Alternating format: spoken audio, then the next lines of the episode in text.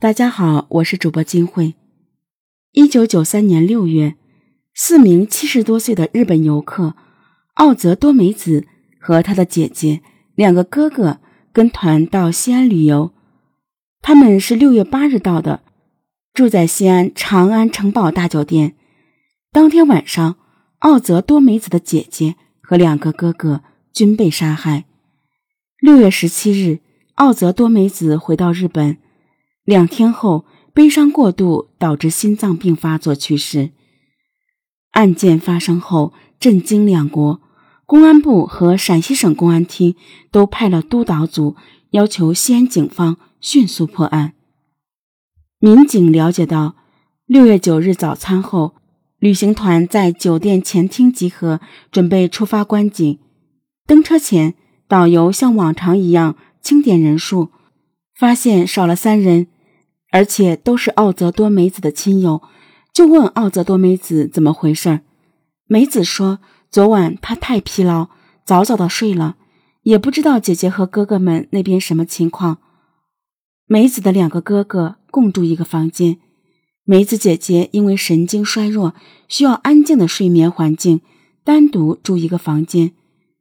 导游先来到梅子哥哥住的六三八房，叫门无人应答，里面也没有丝毫声音。导游考虑到他们都是高龄老人，担心他们身体出问题，连忙让服务员打开房门。随着房门打开，一股血腥味儿迎面飘来。导游赫然发现梅子大哥被人捆绑，嘴上封着胶带，倒在血泊之中。房间凌乱不堪，到处都飞溅着血迹。他克服着恐惧，继续往里走，看到梅子姐姐和二哥倒在卫生间，也已被人杀害。警方勘查现场，发现三人皆是被人用锐器切颈，致动脉断裂。引起急性失血性休克死亡。不仅如此，凶手还挖出了他们的眼珠。现场有明显的擦拭痕迹，警方由此推断，凶手有强烈的反侦查意识，或许是前科人员。虽然嫌疑人刻意毁坏，侦查员仔细搜寻后，还是在卫生间内侧门锁的锁柄上方发现了几丝。肉眼难以察觉的很浅很淡的红丝纹，在经过技术处理，显现出了一枚淡蓝色的食指斗形血清指纹。这枚指纹成了现场找到的唯一指向性证据。警方立即在全城开展了一场大排查，短短半个月时间里，共计排查了三万余名可疑人员。然而，他们的指纹都不匹配。因嫌疑人手段残忍，警方曾考虑其动机为仇杀，还曾到日本调查几名死者的人际关系，可疑人员仍然被一一排除。转眼间一年过去，案件侦办却没有实质性进展。在之后的时间里，西安警方一直没放弃对该案的追踪，但几乎没有成效。直到二零零二年，公安部建立了全国未破命案指纹库，西安警方迅速将那枚指纹报送入网。然而，期待的好消息迟迟没有到来。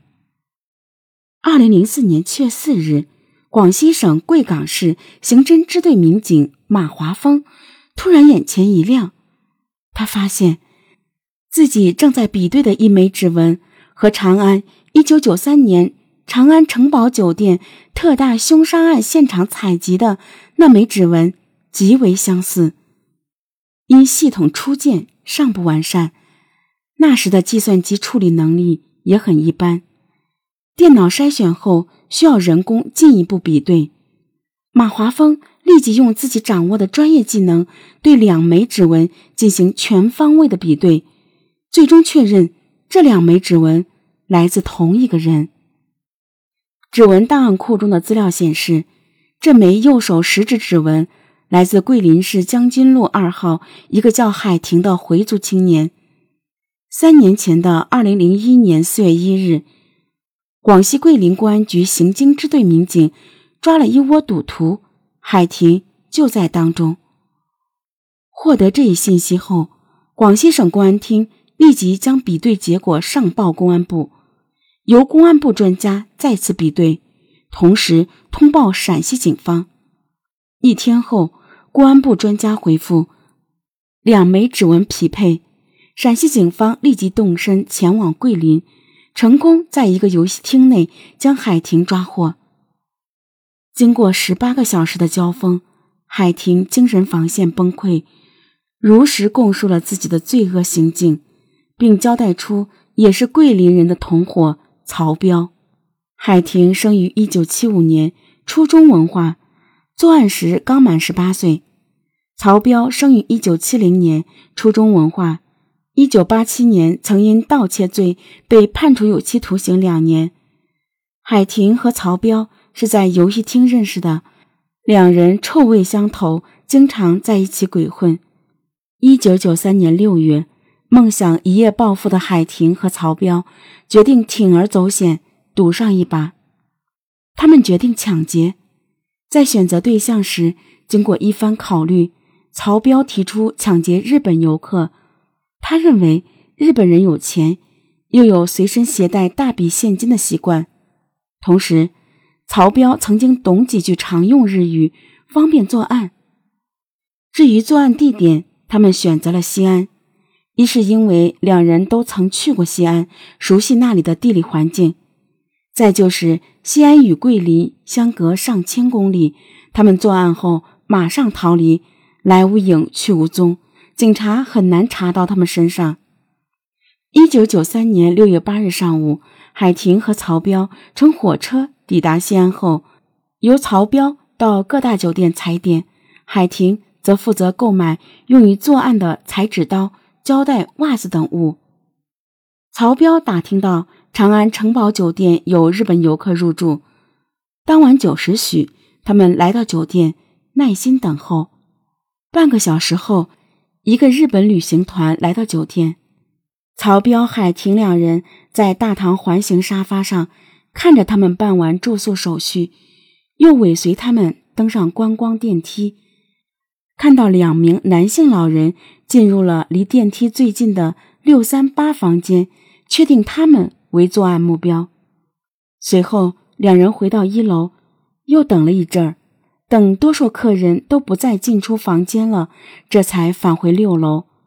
在电梯里，曹彪对海婷说：“我来叫门，门一开，咱就冲进去。”到了六三八房门外。曹彪伸手按响门铃，以服务员的口吻用日语叫门。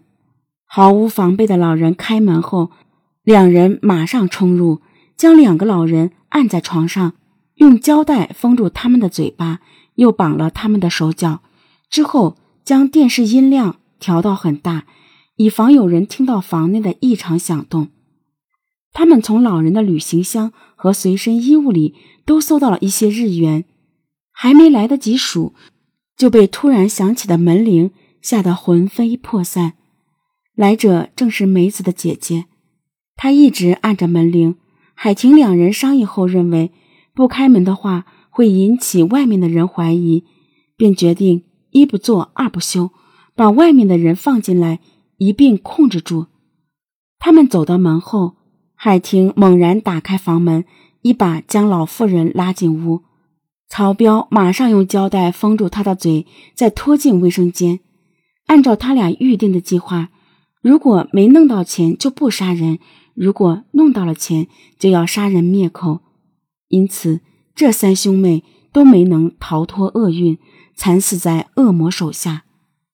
杀人后，富有作案经验的曹彪对可能留下的痕迹进行了擦拭。紧接着，他们拿着钱离开了酒店。又连夜逃离了西安。等第二天案发时，他们早已在千里之外。